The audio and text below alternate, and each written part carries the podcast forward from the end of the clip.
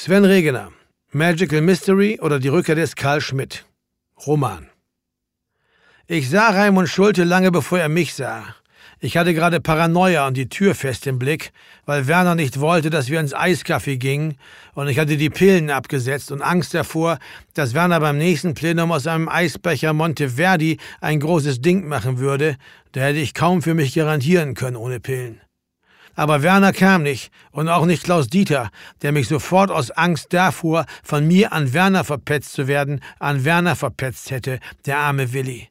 Stattdessen kam Raimund Schulte rein und sah sich um wie einer, dem der Laden gehört. Daran erkannte ich ihn sofort, obwohl er eine Vollglatze hatte, statt der nach hinten gekämmten Kokserfrisur, die bis Ende der 80er Jahre sein ganzer Stolz gewesen war.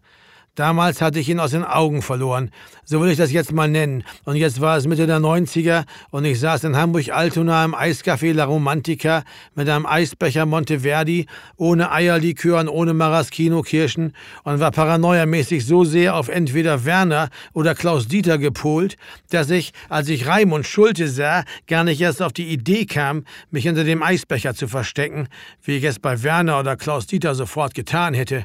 Im Gegenteil, ich glotzte ihn unverhohlen an, und dann sah er mich und kam zu mir rüber. Charlie, bist du das? Ich hatte den Namen Charlie seit Jahren nicht mehr gehört und war auf eine Begegnung mit Raimund Schulte auch sonst nicht vorbereitet und ich hätte gerne Nein gesagt, aber ich kriegte so schnell kein Wort raus. Charlie, Charlie Schmidt. Schmidt, klar, Charlie Schmidt, ich bin nicht so gut mit Nachnamen, aber das weißt du ja, Charlie.